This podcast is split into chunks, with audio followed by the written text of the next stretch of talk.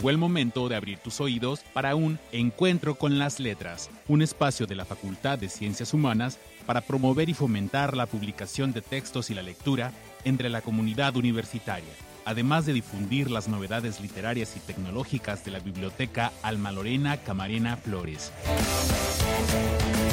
Iniciamos.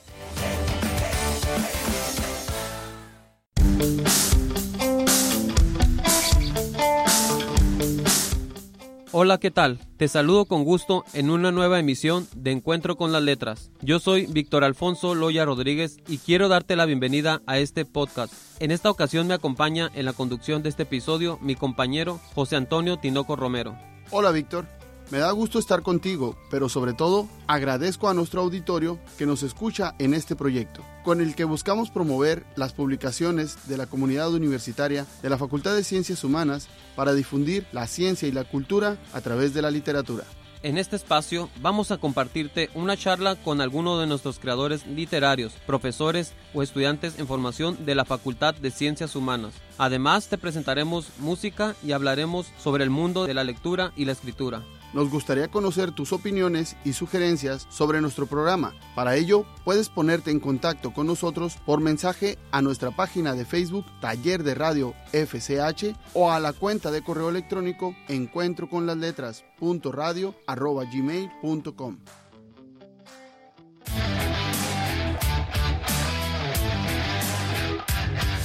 Conozcamos a nuestros autores.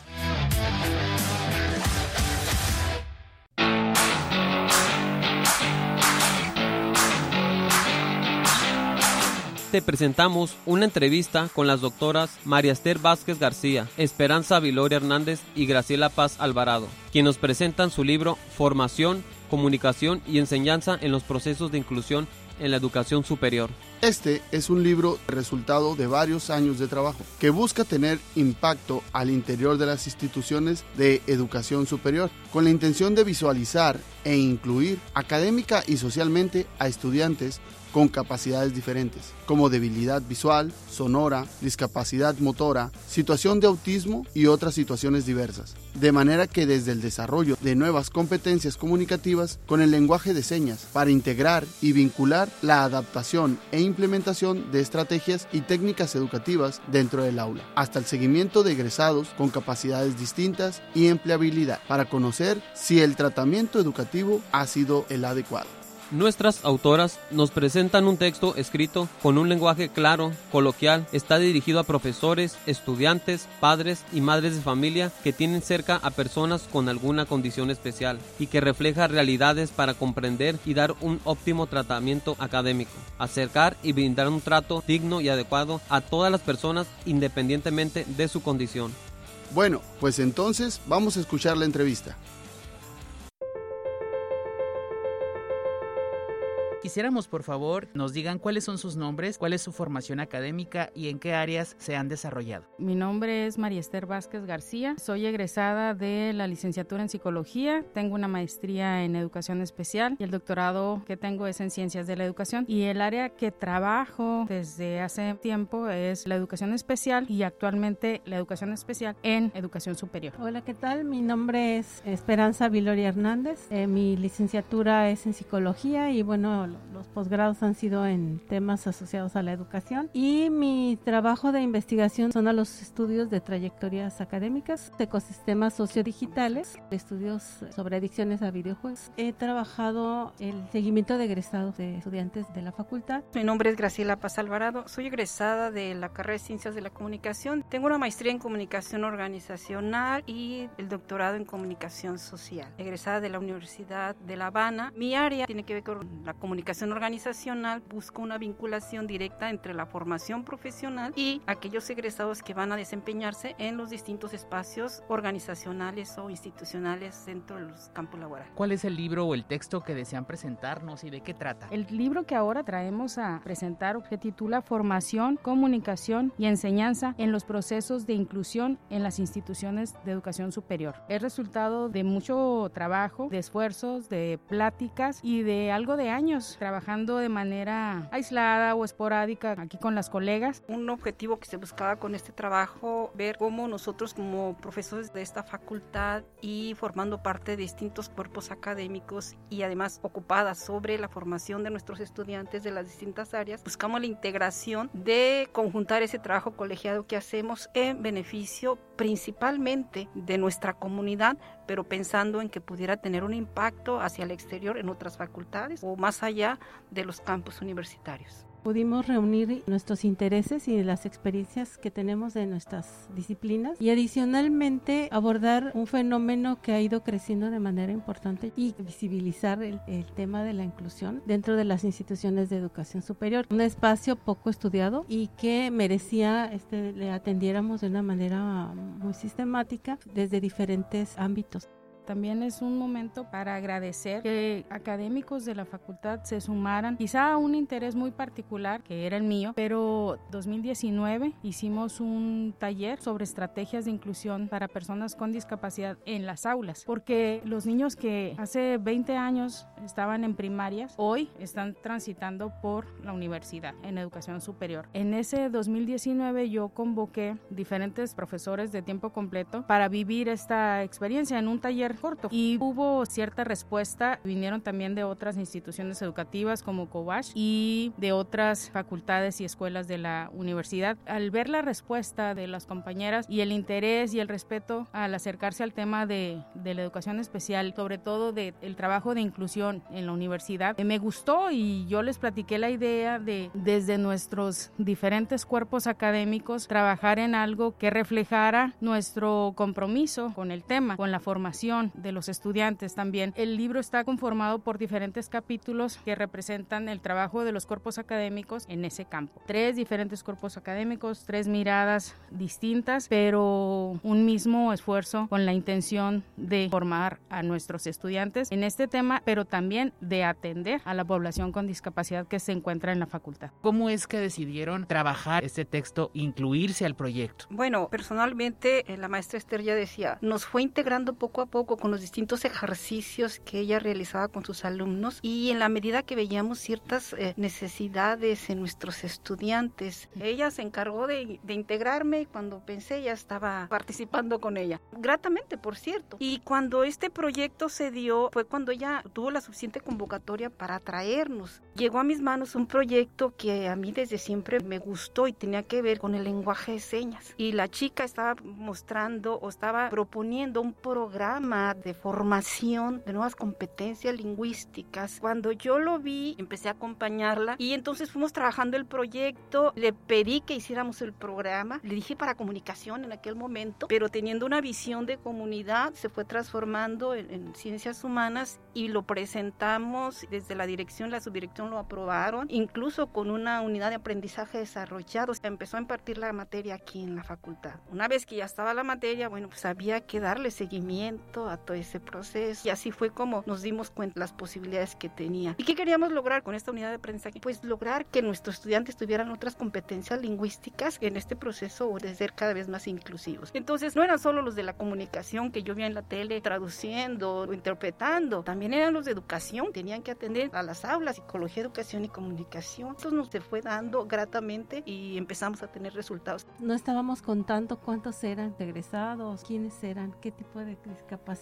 dónde estaban, se están integrando a, a la comunidad. Somos una de las facultades, tenemos un número importante de, de jóvenes con alguna discapacidad. Nos dimos a la tarea de, al mismo tiempo de estar haciendo el seguimiento, incluirlos también en nuestras muestras para saber dónde están, saber qué están haciendo y bueno, si la universidad los había formado lo suficiente para integrarse al mercado laboral. Adicionalmente, también tuvimos charlas sobre otros factores que están influyendo y tema de la formación y esto implicaba pues al profesor. A veces no todos los profesores tenemos las herramientas para recibir a estos jóvenes, eh, no todos estamos preparados para hacer adaptaciones curriculares para evaluarlo. Eso también representaba un reto para los profesores profesores. Un primer acercamiento es quiénes son, dónde están y, y qué están haciendo. ¿Qué discapacidades tienen los estudiantes? ¿Cómo le hacen los profesores para atender esas discapacidades? Las discapacidades son muy diversas. Esto del lenguaje de señas no necesariamente es para sordos. Ahora se le llama discapacidad auditiva, pero es para todo mundo porque es una alternativa de comunicación. Es como aprender inglés, es como aprender portugués, es como aprender cualquier otro idioma. Y nos pone en otro nivel porque si no estamos en el aula con un estudiante con una discapacidad auditiva, pero estamos en la calle o en la tienda o en el mercado y hay una persona que utiliza su lenguaje de señas, entonces somos aptos para comunicarnos con él. Es no excluirlo. Las discapacidades son muy distintas, pero hay necesidades comunes en el aula. El cómo darle atención o el cómo darle la instrucción, el darse el tiempo a veces de hacer una instrucción particular a ese estudiante. Hemos tenido un número de personas con discapacidad visual muy alto a través de 20 años en la facultad. De 10 años para acá o 15 años para acá han sido más personas con diagnóstico de autismo, muchas personas con discapacidad motora. Pasándonos al otro lado, al del docente, hay cursos para los maestros. Sin embargo, si te soy honesta, yo, Esther Vázquez, pienso que esos cursos les falta. Están muy inclinados, muy enfocados a la legislación y con legislación no resuelves problemas en el aula. Hacen falta estrategias para trabajar con ellos. Y la propuesta del taller este era justamente de estrategias, incluso cómo elaborar programas para un estudiante con estas características. Esto toma tiempo, es cuestión de práctica, tenemos que aprender a ser inclusivos haciendo inclusión. No hay como que una respuesta particular, pero sí hay necesidades comunes. Por poner un ejemplo, la atención, las instrucciones que se le van a dar al estudiante. Es una tarea a largo plazo, es un trabajo de equipo.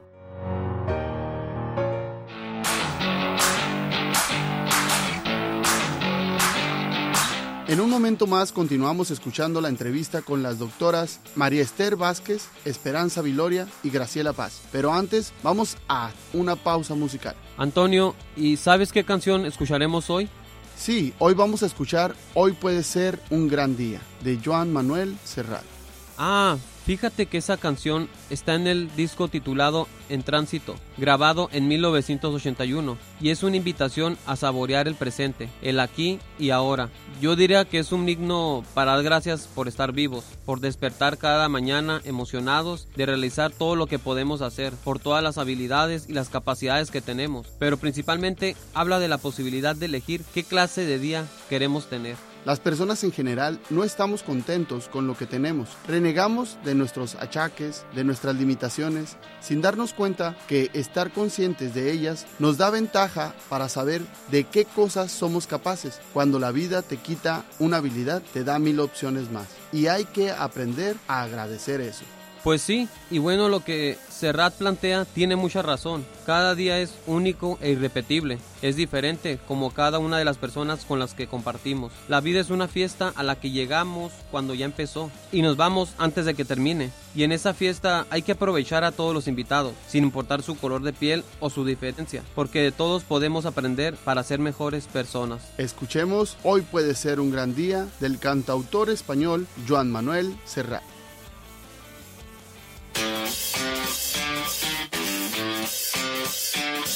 La pasión por la música, Melomanía.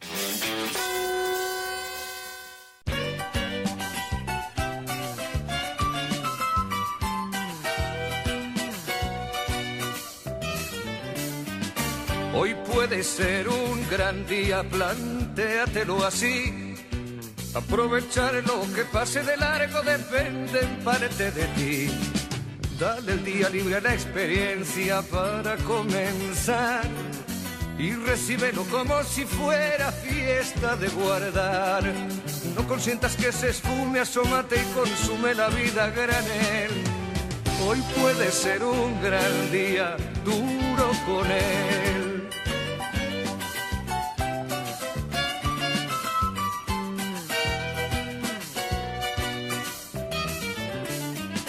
Hoy puede ser un gran día donde todo está por descubrir si lo empleas como el último que te toca vivir. Saca de paseo a tus instintos y ventílalos al sol. Y no dosifiques los placeres si puedes derrocharlos. Si la rutina te aplasta, dile que ya basta de mediocridad. Hoy puede ser un gran día, date una oportunidad.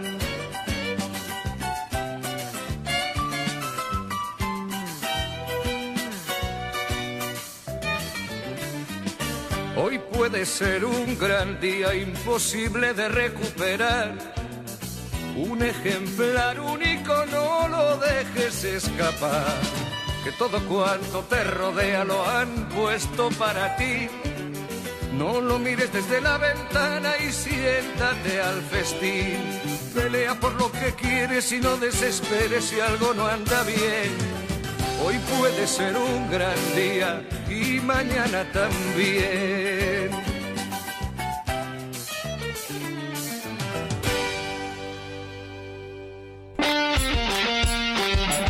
Volvemos a la entrevista.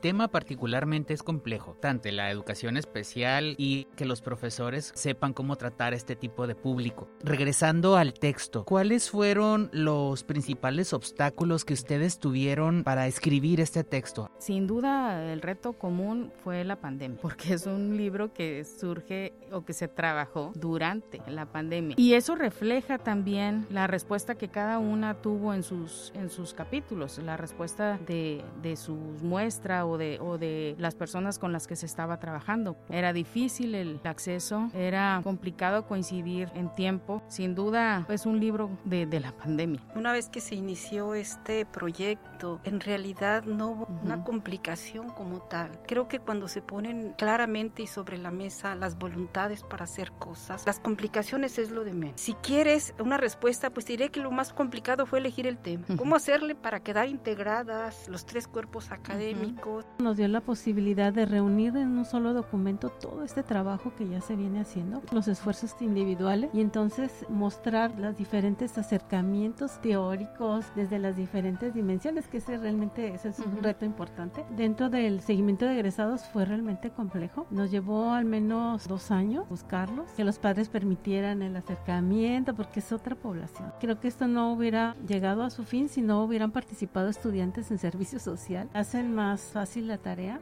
¿Quién tendría que leer este libro? Todos, público en general, profesores, estudiantes, padres y madres de familia que tienen niños con alguna condición especial. Pero es un libro que está digerible, que está al alcance de la población eh, en general, que refleja realidades, trabajo con la comunidad, con los estudiantes. Ahorita decía doctora Esperanza que en la participación de los estudiantes, por lo menos en, el caso del el capítulo en donde yo estoy publicando, habla de casos que se trabajaron durante la pandemia, que era de manera virtual el trabajo, las sesiones. Los chicos estaban haciendo proyecto de vinculación conmigo. Fue sumamente complicado. La muchacha tiene parálisis eh, cerebral, es una joven de 25 años y los estudiantes trabajaron con ella, uno en casa porque era su hermana y otro eh, de manera virtual. Pero las sesiones no eran aburridas, eran creativas, de verdad que se aventaron un 10 en esto de, hacerle frente a las condiciones de trabajo, de hacerle frente a la, a la pandemia, pero no quiere decir que no fuera complicado, porque se enfermaban o estaban dudando si se habían contagiado y entonces se suspendían las sesiones, no era como vernos y dar esa retroalimentación y esa palmada y, ese, y esas porras que a lo mejor se las dabas de manera virtual, pero no es lo mismo que presencial. Entonces yo creo que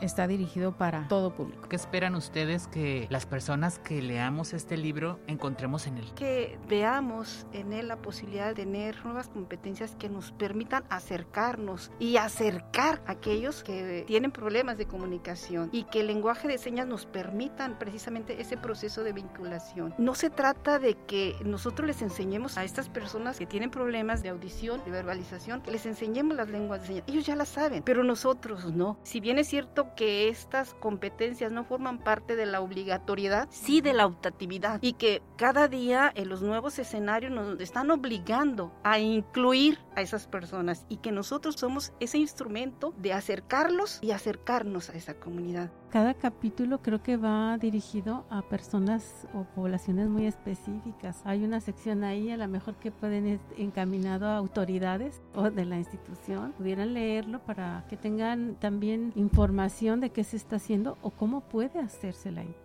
la, integración. Las personas interesadas en conocer este texto, ¿en dónde lo pueden adquirir? De entrada, considerando es que en nuestra biblioteca esté presente el libro. Ya después sería ver con la propia editorial sus formas de distribución. ¿Qué editorial es? Es el editorial Artificios y la editorial de la UABC. Va a ser electrónico también, va a estar impreso y electrónico. ¿Qué recomendaciones tendrían ustedes para nuestro auditorio sobre cómo acercarnos a la lectura y cómo acercarnos a la escritura? ¿Cómo se aprende a leer leyendo? ¿Cómo se aprende a escribir escribiendo? Yo creo que aquí lo importante es cómo voy a encantar a los estudiantes que desde las aulas empezar a que ellos escriban, promoviendo las actividades que tiene la biblioteca de lectura y de café, hacer presencia, contándoles lo que hay ahí, de tal manera que puedan acercarse a la lectura. Es una lectura muy sencilla. Fuimos lo suficientemente prácticos y académicos, conocemos un poco el lenguaje de los estudiantes y tratamos de usar ese lenguaje de tal manera que, que fuera entendible. La respuesta es esa, buscar la manera de encantarlos con la lectura, pero no solo con esta, con otras lecturas. Mi ejercicio de escritura está en pininos, pero sí creo que con los años que he trabajado con estas personas, con este grupo tan, tan especial y tan rico en experiencias, sí creo que puedo platicar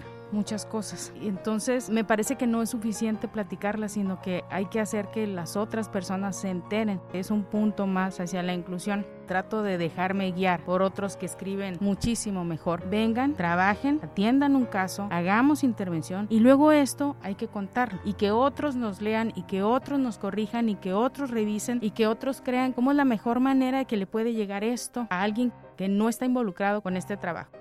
Agregaría que todos los temas son relevantes, pero como vamos de la vida cotidiana a la parte científica, pues tienes que leer del tema, tienes que acercarte a él con la lectura y después cómo vas a dar cuenta de la evidencia empírica y pasarlo de lo cotidiano a lo científico si no lo escribes. Entonces sí tienes que leer sobre el tema, cualquier tema puede ser relevante si yo lo problematizo lo suficiente a partir de la lectura y después podría yo escribirlo. ¿Con qué frase o qué mensaje les gustaría cerrar? Yo había leído los temas de inclusión, me daba una idea de qué se trataba, pero no los ubicaba dentro de las instituciones de educación superior, no los identificaba en la UABC menos, los identificaba a nivel básico, pero cuando Esther nos invitó me di cuenta que como nivel de educación superior teníamos un compromiso y que el tema de la inclusión deberíamos abordarlo desde la universidad para ascender quizá el nivel de interés, el nivel de involucramiento, como decía Esperanza, de las autoridades, nuestros intereses, en nuestra disciplina en sí, nos ha llevado por caminos que nos han hecho ver que sí tenemos cómo participar en ese proceso inclusivo y qué mejor que desde el aspecto de la formación universitaria. Hay muchas maneras de ser agente de cambio y a veces pensamos que haciéndonos notar o empujando al otro podemos lograrlo, pero también se puede con respeto, apertura y trabajo en equipo. El trabajo académico o la experiencia previa que yo tuve con las dos compañeras antes del, del libro fueron esfuerzos aislados, pero que ellas se dispusieron a involucrarse. Me parece que esa apertura, ese respeto por el trabajo de los otros, el, el respeto que tengo por el trabajo que ellas hacen en sus líneas de trabajo y conjuntar esfuerzos, respeto, apertura y trabajo en equipo. No nada más hay que formarnos académicamente, sino también necesitamos educarnos para ser más inclusivos.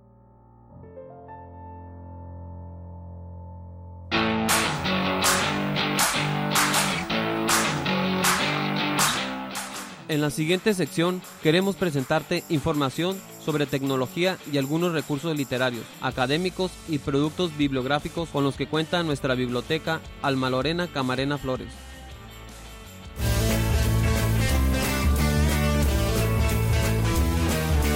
Recomendaciones literarias e innovaciones.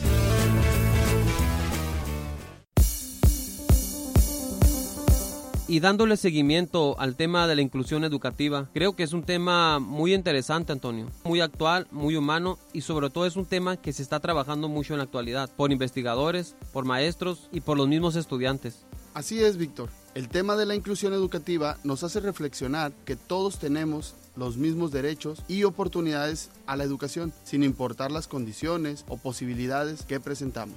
Y no solo la educación, compañero. El tema de la inclusión educativa nos hace un llamado a la aceptación, a la integración de los grupos, a buscar estrategias y herramientas que nos den oportunidades para la superación y la obtención de objetivos. Ahora bien, ¿crees, Víctor, que la inclusión educativa solamente se ven relacionados los maestros y los mismos estudiantes? Yo creo que la inclusión educativa es una situación en la que se involucran más personas. Por ejemplo, la colaboración entre escuela, familia, creo que son de las asociaciones más importantes para trabajar en conjunto o la misma colaboración entre los docentes. Y precisamente la Facultad de Ciencias Humanas se trabajan y se buscan continuamente esas estrategias y herramientas que bien mencionas, Víctor, las cuales buscan apoyar y dar oportunidades a aquellas personas con capacidades especiales. Es correcto, Antonio. Incluso gracias a estos programas hay alumnos que ya han tenido la oportunidad de egresar de sus licenciaturas. Por ejemplo, también está el programa de ESAM que busca la inclusión hacia las personas de la tercera edad y está el programa CIAEP que busca ayudar a integrar a los niños con capacidades especiales. Ah, Víctor, y la biblioteca también es parte fundamental respecto a buscar herramientas que pueden apoyar a la inclusión. Por ejemplo,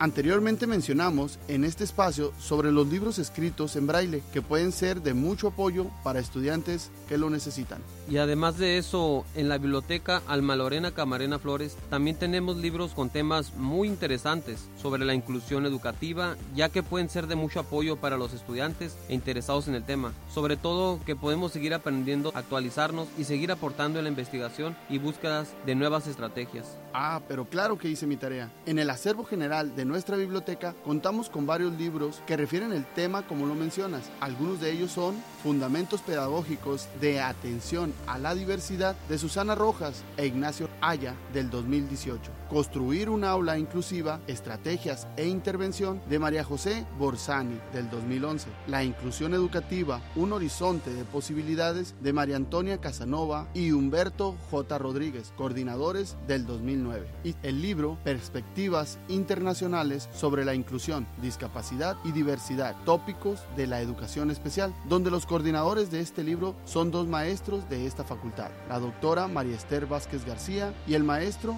Marco Antonio Villa Vargas. Ah, y además de eso, y para cerrar con broche de oro, te menciono que tenemos una tesis en formato digital, la cual lleva por título La metodología TISH para el trabajo de educación inclusiva en niños con autismo, de María Estefanía Sánchez Martínez del 2021. Tesis que fue dirigida por el coordinador de la carrera en psicología, el doctor David Solorio, y la doctora Erika Reyes Piñuelas. Y precisamente que mencionas sobre el autismo en este trabajo de tesis, también contamos en biblioteca con un espacio con algunos libros muy relacionados a este tema. Es correcto, Víctor. En la biblioteca contamos con la colección Stanley L. Schwartz, un espacio donde se puede localizar bastante bibliografía y materiales especializados en este aspecto, ya que el doctor Stanley es un profesor especialista en el tema de la Universidad de California en los Estados Unidos, quien tiene muchos años apoyando a nuestra facultad con la donación de todos estos materiales para aquellos a quien les interesa el tema, principalmente a los estudiantes de psicología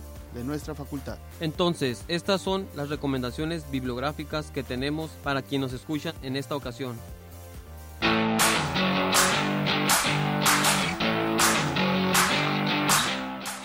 Pues llegamos al final de nuestro programa de hoy. Esperamos que te haya parecido interesante y que lo hayas disfrutado tanto como nosotros. Gracias Víctor por compartir la conducción de este episodio de Encuentro con las Letras. Pero sobre todo, gracias a quienes nos escuchan. Esperamos que sigan nuestras emisiones a través de Spotify, donde pueden encontrar más charlas con autores, música y recomendaciones literarias.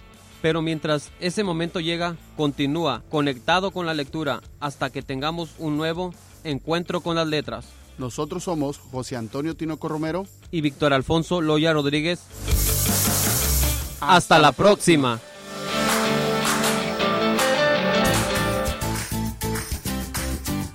Esto ha sido una emisión de Encuentro con las Letras, una producción de la Biblioteca Alma Lorena Camarena Flores y del Taller de Radio de la Facultad de Ciencias Humanas. Hasta la próxima.